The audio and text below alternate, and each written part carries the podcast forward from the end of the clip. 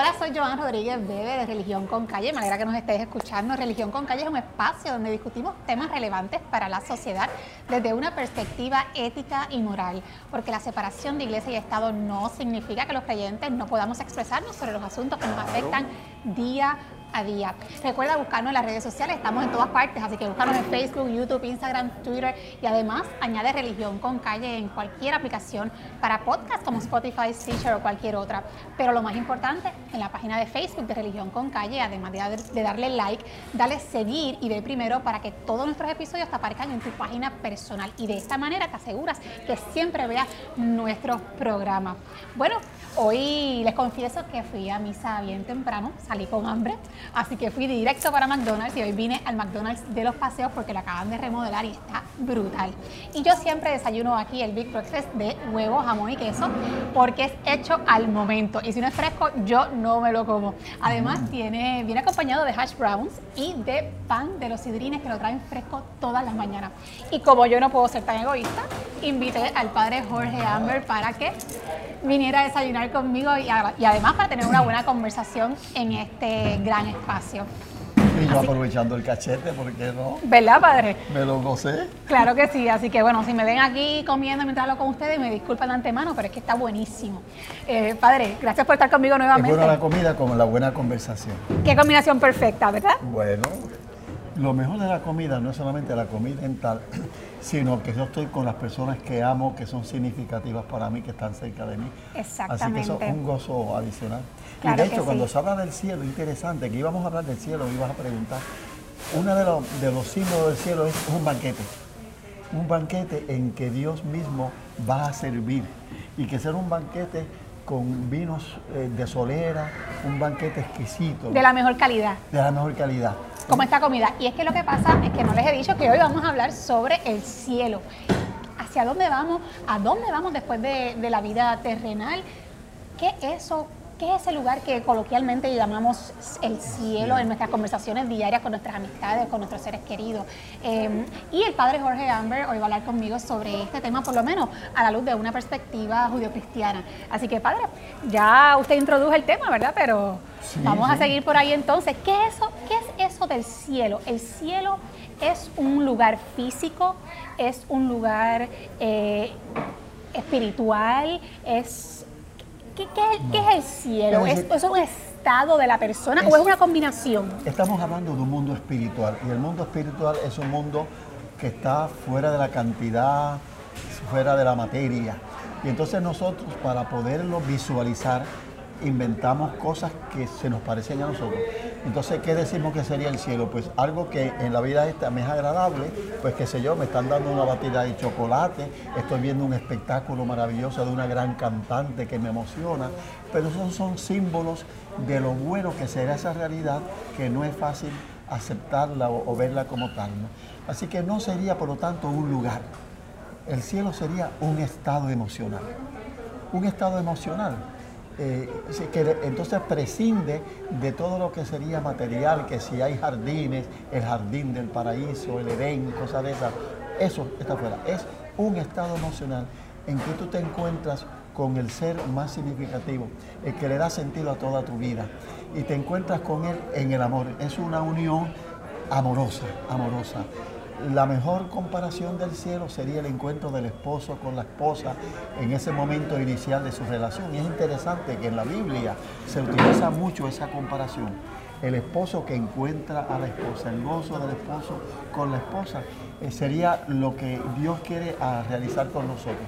Así que más que un lugar en que podemos poner cositas que, que no tienen sentido, ¿no? Es un estado emocional, es el encuentro con el amor más profundo. Fíjese, padre, pero es interesante porque otras tradiciones religiosas, como por ejemplo el budismo, que también creen en la vida después de la muerte eh, de otra forma, ¿no? Porque ellos plantean el camino de la reencarnación y la eventual llegada al nirvana, que es el estado último, lo que para nosotros sería el cielo, ¿no? Que es la nada, la nirvana es la nada. es la nada, porque en el caso de ellos, ¿verdad? Ellos plantean que, que cuando se llega al nirvana, eh, el ser eh, pierde, pierde su cuerpo, su identidad personal eh, y se, se funde o se une con el universo. Por lo tanto, es una dimensión estrictamente espiritual. Sin embargo, nosotros como, como cristianos, como católicos, en, en nuestro caso, planteamos que el cuerpo de nosotros va a resucitar en su día y, va, y no vamos a perder nuestra identidad personal y,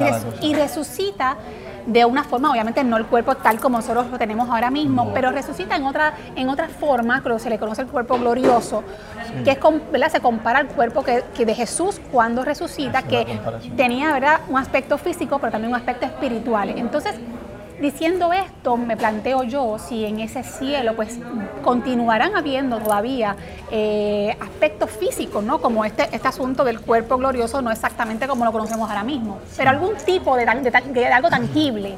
Bueno, lo que pasa es que nosotros, por lo menos en nuestra, en nuestra, en nuestro catolicismo, en nuestra cristiandad en general, hablamos de que la identidad mía yo, mi yo no es un espíritu, yo soy cuerpo y materia, soy alma y espíritu, alma, espíritu y cuerpo.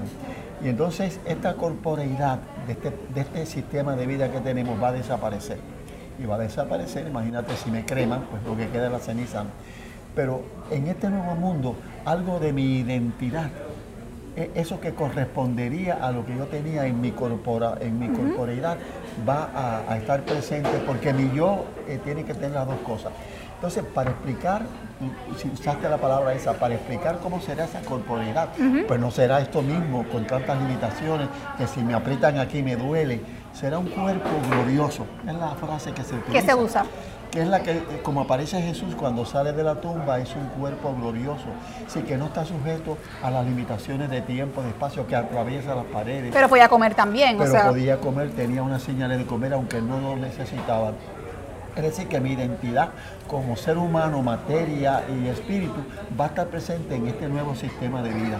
Padre, y es que hay muchas cosas que son verdaderamente eh, imposible de comprender ¿verdad? dentro de nuestra capacidad finita en comparación, lógicamente, con la capacidad absoluta de Dios. Entonces uno se pregunta, ¿es posible realmente dentro de nuestra imaginación finita poder tratar de capturar realmente cómo es el cielo? ¿Qué es lo que vamos a ver allí?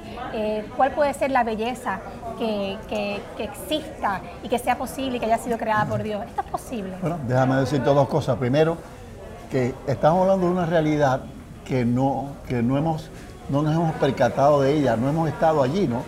Es como Colón, que no había estado en América, no sabía que existían indios que no tenían que ver con la India ni aquel. una realidad diferente. Pero hay quienes dicen, ¿verdad?, que han tenido visiones o revelaciones. Entonces, iba a decir eso. San Pablo, San Pablo en una de sus cartas habla de que tuvo como una, un transportarse a esa situación. Y tiene una frase curiosa que va en lo que estamos hablando. Él dice, ni ojo vio, ni oído yo lo que Dios tiene preparado para los que le aman. Es una realidad totalmente distinta a esto, que por más que me la imagine, no la voy de veras a dibujar en su realidad. Y yo creo que eh, esa realidad es simplemente el encuentro con el amor. Cuando tú me llamaste, yo encontré esta frase eh, de Padre Larrañaga, que es un gran literato. Él estaba hablando que cuando llegue ese momento de la vida futura, la fe se va, la esperanza se va y solamente queda el amor. Y dice, solo queda el amor, la vida, la patria infinita de Dios. Ahora resta vivir para siempre sumergidos, invadidos, compenetrados por el resplandor de una presencia divina. Tú decías de los budistas que decían el encuentro con el universo el encuentro con Dios, que el universo, el universo dice estrella, dice materia, ¿no? Es el encuentro con el Dios que es otra cosa y que es un encuentro gozoso porque es el Dios que me ama. Es el abrazo con la persona maravillosa para mí, por fin la encontré, ¿no? Una, una señora tenía una relación muy buena con su esposo y me decía, padre, yo no puedo pensar que mi relación matrimonial sea solamente para esta vida, hasta que la muerte nos separe. Yo quisiera que siga después de la muerte. Y yo le dije, yo creo que sigue después de la muerte. No con la misma necesidad de aquí, con una vida sexual, con una crianza de hijos. Pero lo más profundo de la relación matrimonial, que es el amor, allí será superado con creces. Y lo viviré de una forma especial con esta persona que en mi vida fue especial. Qué bonito está eso, padre. Y de hecho, yo creo que una de las cosas que, que mucha gente se pregunta, sobre todo ante la llegada de la muerte, es si en algún momento se reencontrarán con esos seres queridos. y me parece a mí que, si hay algún tipo de, de esperanza en el momento de la partida de un ser amado, es esa creencia de que en algún momento futuro, en una vida futura, nos volveremos a reencontrar. Claro, desde un punto de vista humano, eh, podríamos ¿verdad? convertir ese reencuentro en un punto central, pero realmente desde un punto de vista teológico o, ¿verdad? o más allá de lo humano, entendemos que el punto central es el encuentro con Dios. pero no deja de ser algo que nos importa. Nos vamos a reencontrar con nuestros seres queridos, vamos a reconocer a las personas en eso que llamamos cielo. Yo diría con, una nomenclatura teológica, en la esencia divina nos encontraremos en la esencia divina, como que en ese encuentro de uno individual con Dios se encuentra el otro individual con Dios y en ese encuentro con Dios nos encontramos todos. O sea que habría, no sería lo del universo que tú decías del budismo, ¿no? que universo me suena un poco a material sino que en el amor mutuo, eh, como, como Dios es amor, y esta persona era amor para mí, en ese Dios amor nos encontramos. Yo espero encontrar... Nos reconoceremos. ¿sí? Y yo creo que el, el, mayor gozo del cielo sería encontrarte con esas personas que tú admiraste, esas personas que significaban tanto para ti, estas personas que, cuya amistad tú gozaste en esta vida, ¿no? Y de repente encontrarnos allí fuera de las limitaciones, de los errores que teníamos como seres humanos, para mí sería el gran gozo. ¿Y qué pasaría si no te encuentras con las personas a las que esperas ver en esa vida eterna? ¿Se, podría, ¿Se experimentaría tristeza en el cielo o no? Bueno, no podría experimentar tristeza porque estoy ya en el momento del gozo único. La tristeza, dice, la, la palabra dice que en ese momento descorrerá Dios el velo de la muerte. No existirá muerte, no habrá lágrimas, no habrá luto. Si todo lo negativo desaparece. Sí, sería triste, ¿no? Que un gran amigo mío eh, con el cual yo disfruté tanto aquí en la tierra, o un esposo o una esposa, de repente no la encuentre allí, sería, sería una tristeza grande, ¿no? Pero de hecho, el infierno sería lo contrario de esto. Sería el saber que la persona más significativa, que es Dios, de repente no me acepta, o yo mismo me doy cuenta de que no puedo ser aceptado por Él, soy rechazado. Es como el náufrago que por fin vio una roca que si la agarro me puedo salvar del naufragio y cuando lanzo la, mano como que la roca se echa más para atrás y no llego, no llego. Es como el horizonte que por más que me acerco más se, aleja. Esa es la desesperación del desamor. Ese sería el infierno, lo pues, contrario del pues cielo. Fíjese, padre, a veces de verdad resulta, y no lo digo yo, ¿verdad? Lo han dicho, lo han dicho otros, que podría resultar más fácil comprender qué es el cielo pensando en lo que no es pensando en lo que no es, en lo que no puede ocurrir en el cielo. Por ejemplo, nos habla la escritura, ¿verdad? Como usted comentaba, que en el cielo no habrá tristeza, no habrá dolor, no habrá enfermedad, no habrá sufrimiento. Eso lo dice. O sea, es decir, será un estado, ¿verdad?, de, absoluta perfección. Ausencia de lo que es imperfecto, para que haya la presencia de lo que es perfecto. Ausencia de lo que es tristeza, depresión, para que haya presencia de lo que es gozo, de lo que es plenitud, de lo que es plenitud. ¿no? Es como eh, una madre que encuentra a su hijo que pensaba que estaba perdido, por ejemplo, la guerra que murió, y de repente viene vivo y lo ve y, se abalanza y le da abrazo, y ese abrazo que quede como, como congelado. Oiga, padre, en el cielo vamos a estar por toda la eternidad. ¿Y qué uno hace por toda la eternidad? Es decir, que la eternidad no es tiempo, la eternidad es ausencia de tiempo. Claro, pero la gente se plantea, ¿y qué uno hace en el cielo? ¿Qué uno va a hacer allí? La eternidad es ausencia de tiempo. Estás hablando de eternidad como que es algo que se va alargando infinitamente. Como que no acaba, como que no termina. Es, es, como decían en latín, simul tota posesión. Es la posesión total, plena al mismo tiempo. Como congelado ese, ese gesto, congelado. Y congelado en todo el gozo que dio. No congelado porque me dio gozo y después el gozo se va yendo poco a poco, ¿no? sino pleno. Pues. Eh, no es fácil. No, y dice, y dice la escritura que en el cielo, el cielo consiste en conocer a Dios y además en gozar de Él. O sea que podríamos también pensar que el cielo, en el cielo uno está en un estado de gozo y, aprendizaje o conocimiento constante del Señor. Llegaremos a la plenitud del ser. Lo que el ser humano había ansiado, por fin lo lograron. ¿Y los animales? Hay gente que ama sus animales y para ellos sus animales son parte de su familia. Sí, la verdad que me das una pregunta Así más difícil. Así que esa, yo realmente no tengo la respuesta, ¿verdad? Nadie.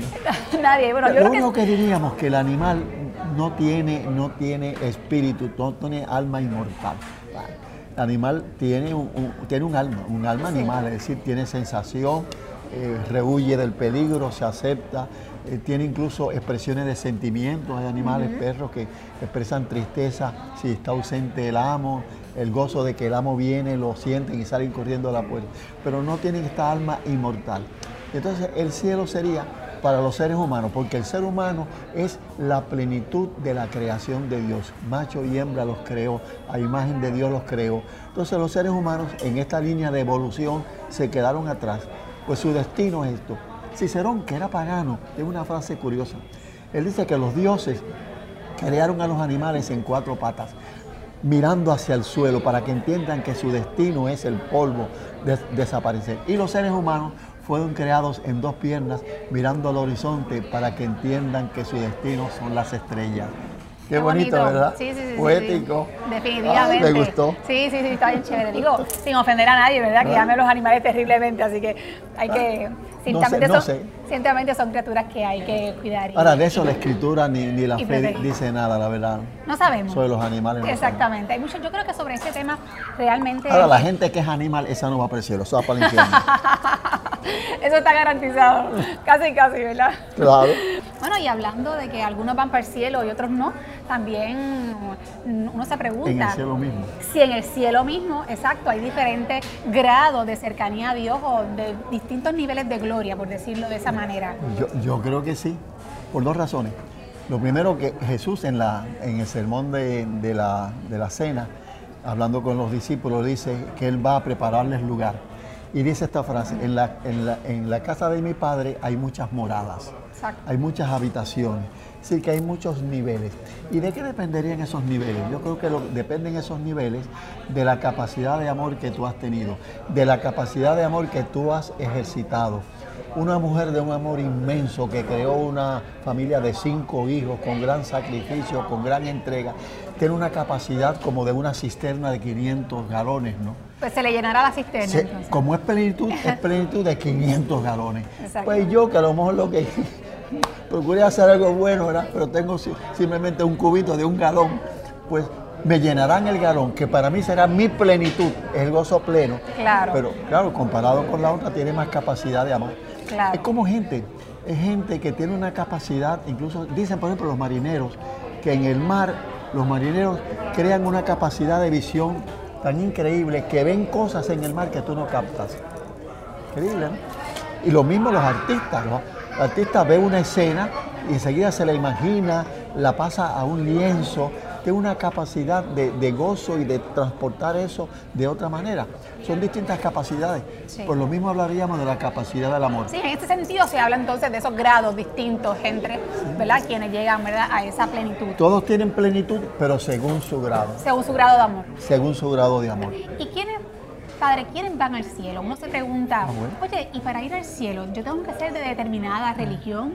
¿O para ir al cielo tengo que haber sido creyente? Un ateo puede ir al cielo, un musulmán puede ir al cielo. O sea, ¿quiénes van al cielo? San Pablo decía, Dios quiere que todos los hombres se salven y lleguen al conocimiento de la verdad. Y en el capítulo 25 de San Mateo yo creo que dan la señal eh, más evidente de lo que será cielo o infierno. Cuando dice que vendrá Jesús como juez de la historia y entonces a su derecha estarán las ovejas y a su izquierda estarán los cabros. Hay cabros que son más grandes, pero eso también otro lado. las ovejas y los cabros. Entonces le dirá a las, a las, a las ovejas, le dirá, vengan benditos de mi Padre, eh, a la gloria, al gozo preparado. ¿Por qué? Porque tuve hambre y me diste de comer, porque tuve sed y me diste de beber porque tú atendiste a mis necesidades humanas, porque tú expresaste el amor tratando de, darme el bien a mí que lo necesitaba. Parece que eso, es lo que nos salva. En cambio el otro le dice, alejaos malditos al fuego eterno. ¿Por qué? Porque tuve hambre y no me diste de comer. Tuve sed. Va poniendo lo que llamaríamos las obras de que misericordia. Lo, lo determinante es el amor. Vivir el amor. Y un ateo, pues puede ser que sea ateo por no sé qué ligo, pero quién sabe si vive más el amor en sus gestos que uno que es creyente, pero que, bien cualquier religión. pero que es bien egoísta. Y eso se puede dar. De hecho, hay un teólogo que en un tiempo decía que hay cristianos anónimos. Hay cristianos que no se consideran cristianos, no van a la iglesia, pero en el fondo de su corazón son cristianos porque siguen el mensaje de Jesús. Definitivo. Bueno, pues yo creo que eso es un mensaje de esperanza, ¿no? Que vivamos en el amor para ese, ese reencuentro en la vida eterna, que realmente no sabemos a ciencia cierta cómo es, eh, constituye y constituirá un gran misterio de, de nuestra vida. Pero yo me atrevería a decir que si, ¿verdad? En un 50 y 50 de probabilidades, si apostamos a que existe ese, ese, ese cielo, pues debe ser un lugar maravilloso, impensable realmente para nuestras capacidades. Así que, Padre, yo Bueno, y mientras tanto las palabras de San Juan de la Cruz, quisiera terminar la conversación con esto. Dice San Juan de la Cruz, al final de la vida nos juzgarán del amor. Nos el examen lo podemos preparar. Hemos amado, hemos vivido con actitud de amor, de hacerle bien a los demás, sí o no. Eso es lo que en definitiva te salva. Exactamente. Y sabemos, que- porque el mismo Señor lo ha dicho en la palabra, que él, él- en el cielo, ¿verdad? Toda nuestra tristeza será gozo. Ay, espérate, se me quedó decir algo. Es que, Padre, si el cielo es perfecto, si el cielo es perfecto, ¿qué tiene que haber? Como que, ¿qué tiene que haber? McDonald's. claro. Hasta Te esperan con un combo agrandado. Y con un poco agrandado. Nos vemos.